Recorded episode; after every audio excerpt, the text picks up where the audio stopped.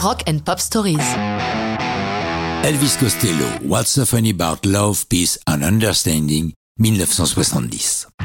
Cette chanson, au titre incroyablement long, a plusieurs vies.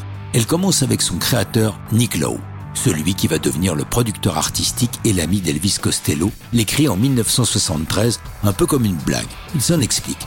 En 73, la vague hippie refluait. Tout le monde se mettait aux drogues dures et redécouvrait l'alcool. Chacun sortait du rêve hippie avec une tournure d'esprit tordue et cynique. Cette chanson raconte l'histoire d'un vieux hippie dont les jeunes se moquent. Mais lui leur rétorque Qu'est-ce que vous trouvez de si ridicule dans l'amour, la paix et la compréhension?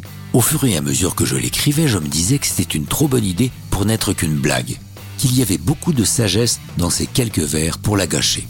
Il l'enregistre avec son groupe Brinsley Schwartz, du nom de son alter ego, en avril 74.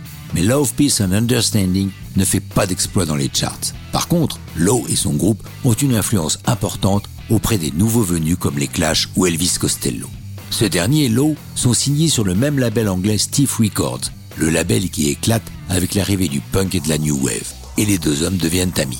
C'est ainsi que Costello décide d'enregistrer What's so funny about love, peace and understanding avec Lowe à la production. À cette occasion, Elvis illustre ce qu'un critique britannique a écrit à son propos. Costello, encyclopédie vivante de la pop, peut réinventer le passé à sa propre image. Car Elvis, avec son groupe The Attractions, dans l'Eden Studio de Londres, en donne une version très énergique et beaucoup plus accrocheuse que l'original.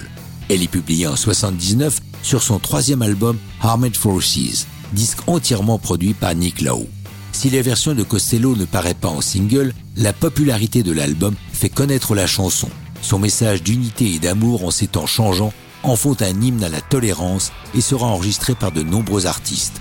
What's so funny about love, peace and understanding est désormais considéré comme un classique et le magazine Rolling Stone l'a placé à la 290e place de son classement des 500 plus grandes chansons de tous les temps. Nick Lowe, qui n'a jamais connu de grand succès commercial, a la bonne surprise de voir cette chanson reprise en 92 dans la bande originale du film Bodyguard. Une bande originale qui va se vendre à 17 millions d'exemplaires rien qu'aux États-Unis. Les droits d'auteur afférents faisant de Lowe un heureux millionnaire qui peut désormais enregistrer tranquillement ses albums solo sans se préoccuper de contingences commerciales. Quant à Costello, les années 80 vont le voir triompher, mais ça, c'est une autre histoire de rock'n'roll.